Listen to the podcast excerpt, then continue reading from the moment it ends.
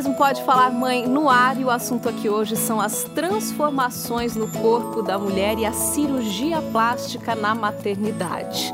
Que mãe nunca pensou em passar por um procedimento cirúrgico depois de ter um ou mais filhos, não é? Então, nessa conversa você vai entender o que pode ser feito, em que momento e se existe algum risco. Nós vamos falar também sobre a temida diástase, que é aquele espaço que fica na parede abdominal depois da gestação. Então, aumente o volume que o Pode Falar Mãe está começando.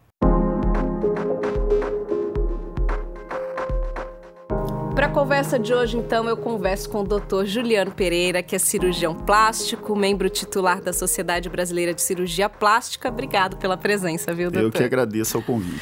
Doutor, quando a gente fala em recuperação de um parto, tem muita coisa que acaba, vamos dizer assim, retornando ao normal naturalmente, né? O próprio abdômen, a gente vai recuperando o tônus muscular, a barriga vai voltando à sua posição normal, algumas mais, outras menos, a gente sabe, mas a gente tem um período, um tempo considerado é, adequado para que o corpo esteja totalmente recuperado de um parto? Com certeza. É, para que a gente faça qualquer tipo de procedimento ou qualquer tipo de intervenção no corpo pós-parto, uh, é importante que a gente tenha, primeiramente, o aspecto psicológico da paciente uh, muito bem estabelecido, porque a gente sabe que é comum Uh, e é natural também uma depressão pós-parto, então a gente precisa estar atento se esse período que é fisiológico da mulher, se ele já passou, para que ela esteja preparada para uma cirurgia ou qualquer intervenção que seja realizada no futuro. Existe uma ansiedade natural também, né? Porque a mulher começa a se ver transformada. Tem transformações aí até irreversíveis, mas quando a gente fala em estética, a questão da barriga é muito, né, pega muito para a mulherada, falo porque sou mãe de duas também, então assim, aquela flacidez que fica no pós-parto, né? Aquilo tudo assim, a gente precisa se dar um tempo precisa se dar um tempo. E também entender que essas mudanças que aconteceram, muitas delas vão ter uma reversão natural, então a gente precisa desse período para guardar essa reversão natural, mas, uh, via de regra, para cirurgias abdominais, a gente tem que uh, aguardar, do ponto de vista cirúrgico, mais uma vez, 90 dias, ou seja, três meses para qualquer tipo de intervenção. Claro que uh, o recomendável até para amamentação, pela questão de carregar o peso do bebê e tudo mais, a gente protele o máximo possível. É, 90 que... dias, eu pensando assim, três meses é muito pouco, é né? É muito pouco porque a mãe ela não deixa de ser mamãe, de cuidar do neném, de ter que carregar o nenenzinho e tudo mais. Então, uh, eu estou falando fisiologicamente seria possível. Uh, tem pacientes que nos buscam querendo já resolver algumas alterações, seja por é, aproveitar o período de licença no trabalho e tudo mais, desde que esteja dentro das condições clínicas adequadas, é possível fazer uma cirurgia. Do ponto de vista da mama, que também sofre uma alteração importante devido à lactação, ela aumenta de volume, depois ela regride de volume, mesmo para as mamães que não amamentam, a sua mama ela vai ter alteração. E é importante que a gente espere o tempo de lactação para o bebê. Então, lembrando que a prioridade é, é do nenenzinho, mas uh, caso a paciente tenha o desejo de fazer uma cirurgia na mama, nós precisamos esperar de 3 a 6 meses após o fim da lactação. Então, por exemplo, se ela uh, amamentou por seis meses, ela não pode fazer uma cirurgia nos próximos nove ou doze meses após o fim da lactação, uhum. para uma segurança melhor da sua mama e etc. Qual o risco de não respeitar esse prazo? Quando a gente fala, vamos começar falando do abdômen, né? Não respeitar esse período e na ansiedade fazer antes desse tempo. Qual o risco para a mulher, para a saúde da mulher? Bom, o risco na parte abdominal, principalmente, é a gente fazer uma intervenção que possivelmente nem seria necessária. Ou seja, a regressão do edema, que é o inchaço que a gente fala. Então, às vezes, a gente teria que fazer, por exemplo, uma mini abdominoplastia se aguardasse o período correto e acaba a paciente tendo que ser submetida a uma abdominoplastia completa. Ou simplesmente não deu tempo devido para aquela regressão do edema necessário. Então, isso é importante. Uh, já no que se concerne A mama é ainda mais preocupante, porque se os ductos lactíferos, que são os canalículos que passam o leite dentro da mama, ainda tiver com o leite, isso pode causar uma infecção futura, isso pode causar é, uma rejeição à prótese, se for colocada uma prótese. Então, isso precisa ser respeitado para uma maior segurança, tanto do resultado estético e funcional, como para prevenção de complicações. E tem toda uma reorganização dos órgãos mesmo, né, doutor? Na barriga, na região abdominal, principalmente, a gente sabe que durante a gestação eles se movimentam, né, para que o bebê caiba. E então, para que esse retorno aconteça de forma saudável, imagino também que é importante respeitar esse prazo. Né? É importante respeitar o prazo. E também entender e compreender o que é a gravidez. Então, assim, muitas vezes pela rede social, falar, ah, aquela mamãe ela teve filho recente e já está com a barriga chapada. Tá... Calma, cada um tem o seu tempo, cada mamãe tem o seu tempo de recuperação.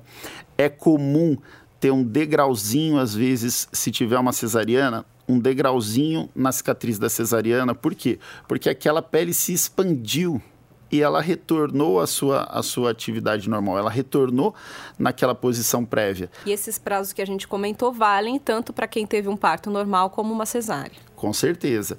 Uh, não é porque você não fez uma cirurgia que esses prazos vão ser antecipados. A gente tem que ter sempre o cuidado de aguardar para prevenir complicações e também uh, uh, alcançar a expectativa.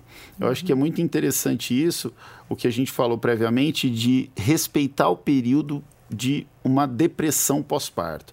Muitas vezes a paciente é, opta por buscar uma cirurgia plástica é, porque não está se sentindo bonita, porque não está se sentindo bem, e etc. Isso a gente precisa é, triar muito bem no, no consultório. Eu costumo dizer que o médico bom é aquele médico que consegue e deve uh, dizer não ao seu paciente quando o momento deve ser.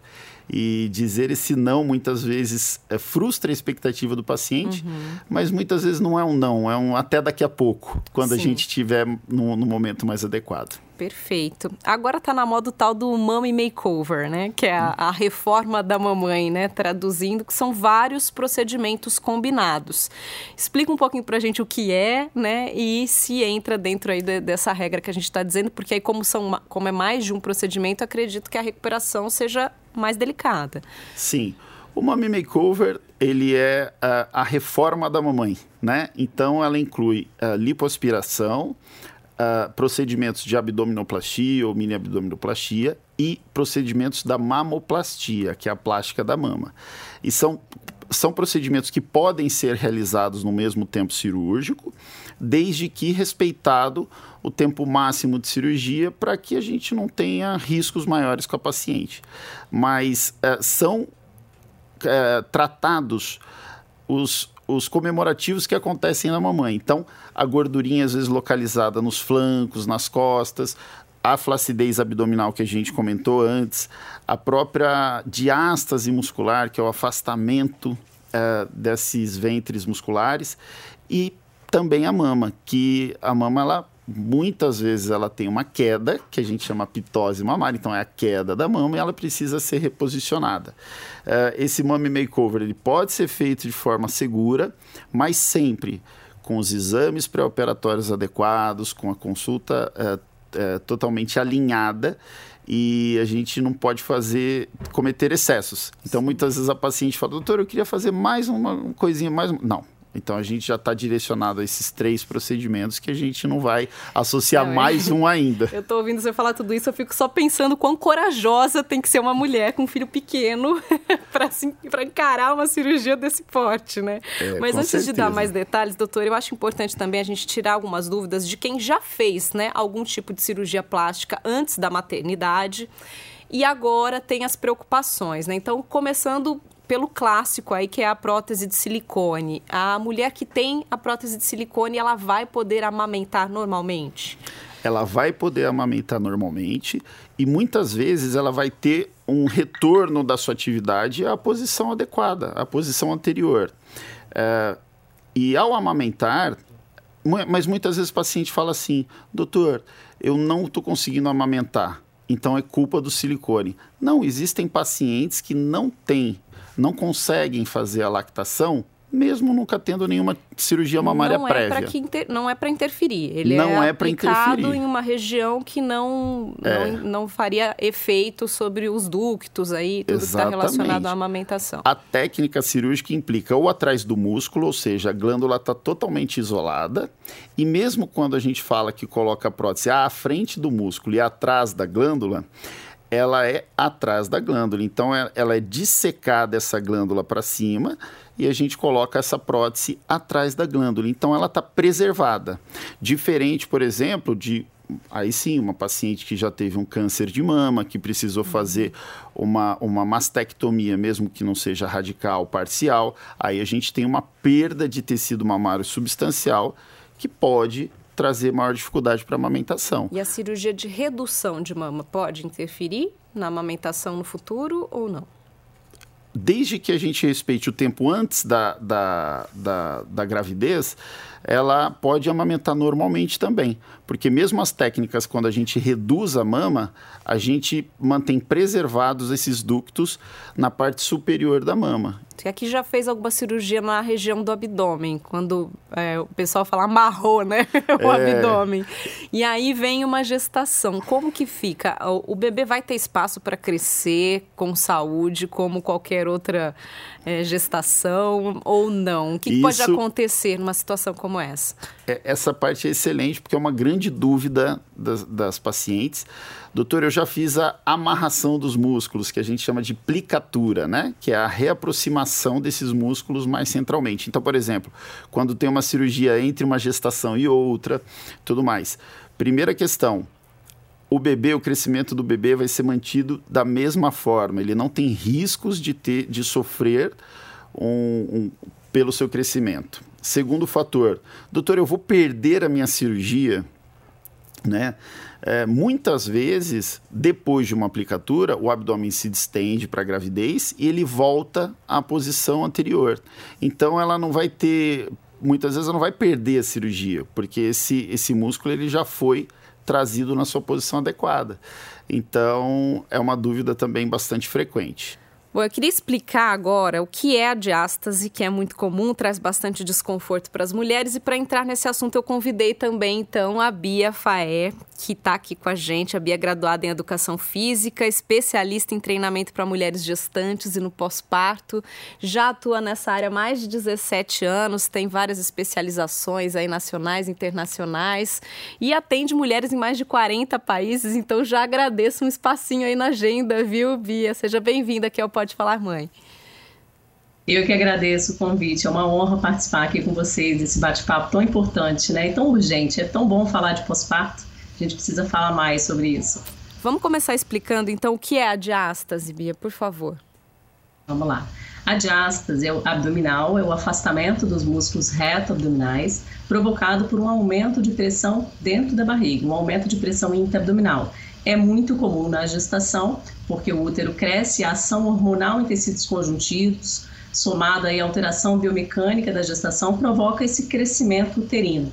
E aí os músculos se afastam lateralmente e ali no meio estira também a linha alba, que é um tecido conjuntivo que conecta esse músculo. Muito comum na gravidez, mas homens, a obesidade, né, homens, é, mulheres também com obesidade podem ter esse afastamento também pelo aumento de pressão interabdominal. Além disso, pessoas que praticam exercício muito intenso também pode provocar uma instabilidade né, nessa parede anterior aí. E aí é um desconforto grande para as mulheres, né? Acredito que o doutor trate isso também bastante no consultório, porque após a gestação, após o parto, a mulher ainda fica com aquela aparência de gestante, né? Com o abdômen ainda proeminente. O que, que pode provocar, Bia, um espaço maior aí, como você disse? É, é, o que, que vale nessa, nesse caso? É o um tamanho da criança? É um esforço errado que a mulher fez durante a gestação? O que, que interfere pode causar essa diástase mais preocupante? Então, os fatores de risco para desenvolver uma diástase patológica na gestação, por exemplo, é o aumento é, de peso excessivo, né, em que a mulher sobrecarrega muito esse sistema, Ah, o sedentarismo, né? Então essa musculatura flácida, enfraquecida, ela não suporta muito bem esse estiramento da parede anterior. A gestação gemelares, né, que o abdômen tende a estirar ainda mais por conta do crescimento de dois bebês. A multiparidade, né, quanto mais filhos, também maior a chance de desenvolver uma instabilidade nessa, nessa região. E também mulheres que engravidam muito próximo da outra, né? Não espera aí essa musculatura retornar, recuperar tônus, recuperar força e funcionalidade. Então, é sempre importante nesse momento de pós-parto, que é aquele momento em que o doutor falou, né, de respeitar para uma cirurgia, é um momento em que a mulher pode iniciar um trabalho de fortalecimento, de recuperação de função desses músculos, fazer com que essa parede abdominal volte uma coordenação melhor, para ela poder praticar um exercício depois, né? Até porque esse núcleo, ele estabiliza o nosso coluna, o nosso assoalho pélvico, ele transfere a força para o braço e para a perna. Quando a gente fala em diástase, a gente só imagina uma abertura, mas a diástase ela está inserida num complexo muscular muito importante com várias fibras e cada musculatura ali tem a sua função. Então, a partir do momento que a gente faz um trabalho de recuperação de função dessa parede, em diástases pequenas a gente consegue corrigir, mas mesmo assim as mulheres que precisam de uma cirurgia por questões de hérnias, por exemplo, que é quando o conteúdo ocupa o espaço ali no meio, é importante fazer esse trabalho de fortalecimento, até para passar por esse processo cirúrgico, né? Conta pra gente, Juliana, muitas pacientes chegam reclamando da diástase, é uma preocupação comum das mulheres depois do parto. A diástase é uma das maiores queixas da mulher no pós-parto, né? E como a, a Bia falou, é muito importante o preparo para uma cirurgia, né? Então, uh, muitas vezes a gente já entrou em cirurgias em que o músculo reto abdominal, que é um músculo espesso do abdômen, ele estava fininho como um papel, de tão pouco uh, uh, exercício e tão pouco preparo que foi realizado. Então, Isso dificulta ainda mais, então, né? O trabalho na cirurgia em si e até uma recuperação. O resultado pode não ser o esperado. Né? Com certeza, porque, né, como a Bia falou, eu, a gente tem eh, dois mecanismos da flacidez uh, abdominal e da perda de tônus muscular do abdômen. Então, o primeiro é esse afastamento. Mas se mesmo afastado ele tiver reforçado, nós vamos ter certamente uh, uma, uma correção cirúrgica mais adequada. Mas o que acontece? Muitas vezes a gente tem uma diástase, que é esse afastamento que a gente já referiu, e que ele não necessariamente precisaria ser corrigido ou operado, mas a flacidez dessa musculatura que tangencia esse afastamento é tão grande que a gente precisa fazer sim esse fechamento para que ela tenha um abdômen mais reto, um abdômen mais. Uh, uh, mais chapadinho, como elas falam. Sim. Então, às vezes, esse abdômen que parece estar distendido, nossa, eu estou me sentindo uh, gordo, eu estou me sentindo obeso, e não é isso. É esse abdômen que ele está mais distendido. Uh, por questão do aumento dessa pressão intraabdominal e da musculatura enfraquecida. E como a Bia disse, né, não é só uma questão estética, porque o nosso abdômen ele cuida de toda a nossa estrutura, né? Então a mulher com essa flacidez, ela vai ter mais dores nas costas, ela vai, ela vai ter vários outros problemas, né, Bia, consequentes dessa flacidez abdominal. Eu queria também que você falasse um pouquinho pra gente, não sei se é possível explicar só em áudio, mas como seriam esses exercícios de preparo para que esse músculo volte à sua posição, ao seu tônus normal, porque quando a mulher pensa nisso, ela já quer correr para uma academia, né? Eu vou para academia, eu vou fazer meu abdominal e, e vai dar tudo certo, mas isso tem um perigo também, né, Bia? Se não fizer o exercício da maneira correta, pode até piorar a situação. Sim, a diástase não deixa de ser uma desvantagem biomecânica, né? Musculatura afastada, flácida, uma falta de tensão de linha alba ali no meio, que tem a função de controlar essa pressão interna também, pode acabar agravando a situação quando ela começa a fazer um exercício, porque é, o nosso núcleo, que é esse core, ele transfere a força para o braço e para as pernas. Então é muito comum a mulher vai para a academia com uma diástase, ela não consegue gerir essa pressão na hora de um esforço e acaba agravando a situação e a gente vê aqui até é, aumentando a questão da hérnia ou até provocando ela por um esforço muito excessivo. E uma dica muito importante que eu já posso dar para todas as mamães que estão acompanhando aqui esse bate-papo é que durante as suas funções do dia a dia, na hora de um esforço, soltar o ar pela boca, porque aí soltando o ar pela boca, ela vai controlar essa pressão interna e vai melhorar essa estabilidade ali, essa tensão facial ali no meio. tanto do reto quanto do, da linha alba que conecta, né? Tá tudo interligado. Então, o que a gente busca é recuperar é, função ali dessa parede anterior, melhorando tensão facial ali no meio. Então, ao soltar o ar na academia, ao soltar o ar durante um esforço, vai controlar bem essa pressão intraabdominal. Então, a gente consegue, com exercícios específicos, é, trabalhar essa musculatura profunda, exercícios antirrotacionais importantes, exercícios posturais, né? E a gente começa analisando, é claro, de forma individualizada. Às vezes a mulher pode pensar, né? Ah, já que eu vou operar, para que, que eu vou fazer exercício, né? Já vou para cirurgia mesmo, já vou para faca, né? É. Como a mulherada fala, e não é bem assim, né? Tem que se preparar. Eu queria, gente, que vocês me dessem as suas opiniões sobre o uso da cinta pós-parto. Porque é uma polêmica, né? Até um tempo atrás, é, ela era colocada como essencial. Ah, se você não usar cinta, não vai voltar, você vai ficar com essa barrigona aí para sempre. Aí agora já tem alguns profissionais que não indicam o uso da cinta, porque diz que o abdômen pode ficar preguiçoso, ele tem que se acostumar sozinho a voltar. Então, primeiro, doutor Juliano, queria a sua opinião. O que, que você diz para a gente sobre a cinta pós-parto? É importante, não é? Eu acho que o que se busca com a cinta uh, pós-parto é que a gente precisa definir. A cinta pós-parto ela pode ajudar uh, na diminuição do edema, do inchaço pós-operatório, mas ela não pode estar tá com uma compressão excessiva. Então, tanto para ela ter uma função muscular, como a gente já falou, ser, ir sendo reabilitada, também como o aumento dessa pressão uh, abdominal de forma excessiva, ela pode causar graves problemas para a mamãe. Então, aumenta o risco de ter uma trombose venosa profunda, aumenta o risco de ter uma embolia pulmonar. Então, até porque pelas alterações hormonais que a gente tem, tanto uh, durante a gravidez como no pós-parto imediato, é muito perigoso. Há aumento de, um, de chance de ter uma trombose, há uma hipercoagulabilidade sanguínea, etc. Então, é importante o uso da cinta, ela pode ser usada sim, mas com cuidado e com a orientação profissional. Não pode ser uma compressão excessiva, tem que ser uma compressão leve, para que a gente tenha uma melhora desse edema pós-parto, mas não necessariamente para reverter as ações de uma diástase, por exemplo, que ela precisa ser uma, uma mobilização mais ativa e menos passiva. Perfeito. Alguma coisa para complementar, Bia, sua opinião sobre a cinta?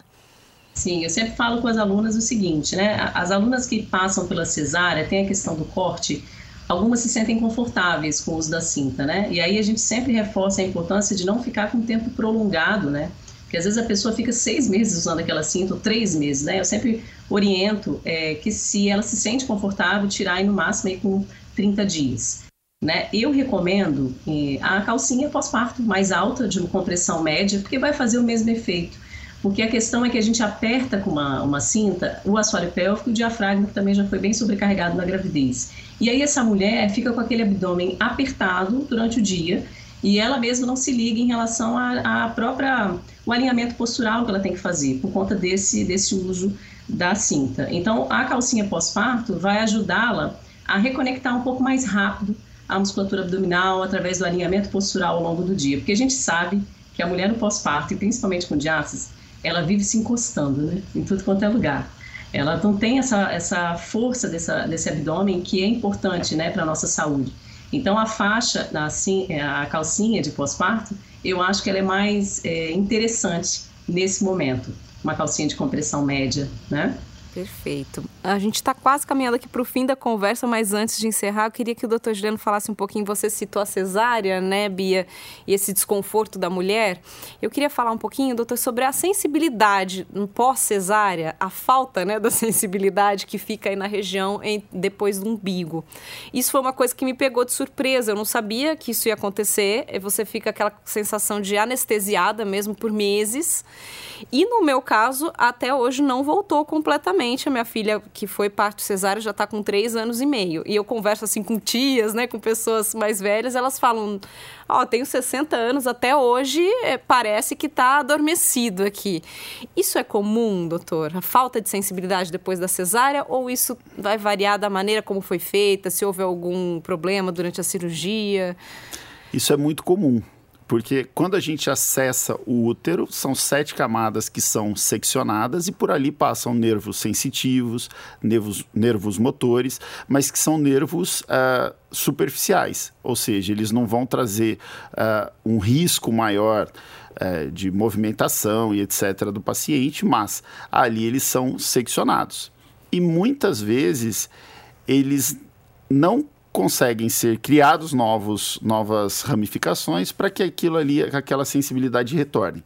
Porém, o mais comum de acontecer é uma perda transitória da sensibilidade é menos comum acontecer como aconteceu contigo, de perder a sensibilidade infraumbilical, infraumbilical definitiva. Mas uh, é muito comum, com três a seis meses depois, essa sensibilidade ir retornando. Mas isso sim é um fato e por isso que há um grande estímulo também ao parto normal, né? É. Porque é, é um parto mais uh, fisiológico e etc. Mas essa, essa, essa perda de sensibilidade é bastante comum. Perfeito, gente. Muito obrigada, Bia. Algum recadinho final aí para as mamães sobre abdômen e postura? É, eu acho só reforçar também para quem é, pretende né, passar pela cirurgia que é importante desinflamar o corpo, né? Desinflamar o corpo tem relação com praticar exercício, se alimentar bem, né, para passar por uma cirurgia ou não, no pós-cirúrgico pós também, né, recuperar a coordenação dessa parede abdominal, preparar esse abdômen também, para um pós-cirúrgico também, né, doutor, mais assertivo. E dizer que, antes de tudo, né, vamos é, cuidar do nosso corpo da maneira mais natural possível, até porque a gestação é um evento, né, com muitas alterações, bastante. E foram 10 meses que esse bebê, 9 meses aí, que esse bebê foi crescendo, né? O maior amor da vida da gente. E esse corpo também é gradativo, o retorno dele é gradativo, é possível. Em grandes casos aí a gente consegue recuperar a saúde, a funcionalidade e a autoestima dessa mamãe. Perfeito. E ao pensar numa cirurgia, não tem a pressa, né, doutor? Não tem a pressa. É, o momento da maternidade é o momento mais bonito da vida de, de uma mulher e dessa mamãe, né? Então a gente tem que comemorar esse momento e entender as alterações que a gente vai ter nesse, nesse corpo. Vamos com calma, mas tem alternativas. E essas alternativas são hoje a tecnologia cirúrgica tem crescido muito e eu acho que a intervenção, uh, o professor Pitangui dizia que o cirurgião plástico é o psiquiatra com bisturi na mão. Uhum. E a gente se inspira muito nisso, que uh, a gente precisa tratar aquela pessoa e por isso que até a gente, desde o começo, falou no aspecto psicológico do paciente. Eu acho que o mais importante é ela estar bem consigo própria. E estamos à disposição sempre para ajudá-la a se sentir melhor. Perfeito. Muito obrigada, gente, mais uma vez. Bate-papo muito gostoso aqui. Eu que agradeço. Obrigado, Larissa. Obrigado, Bia. Foi um prazer. Muito, muito obrigada pelo convite. Foi um prazer participar. Fico por aqui, espero ter ajudado as mamães a recuperar a autoestima de alguma forma. Então, se você gostou do conteúdo que ouviu, curta, compartilhe, dê uma estrelinha aí na sua plataforma de áudio preferida e se inscreva no nosso canal. Beijos, até a próxima!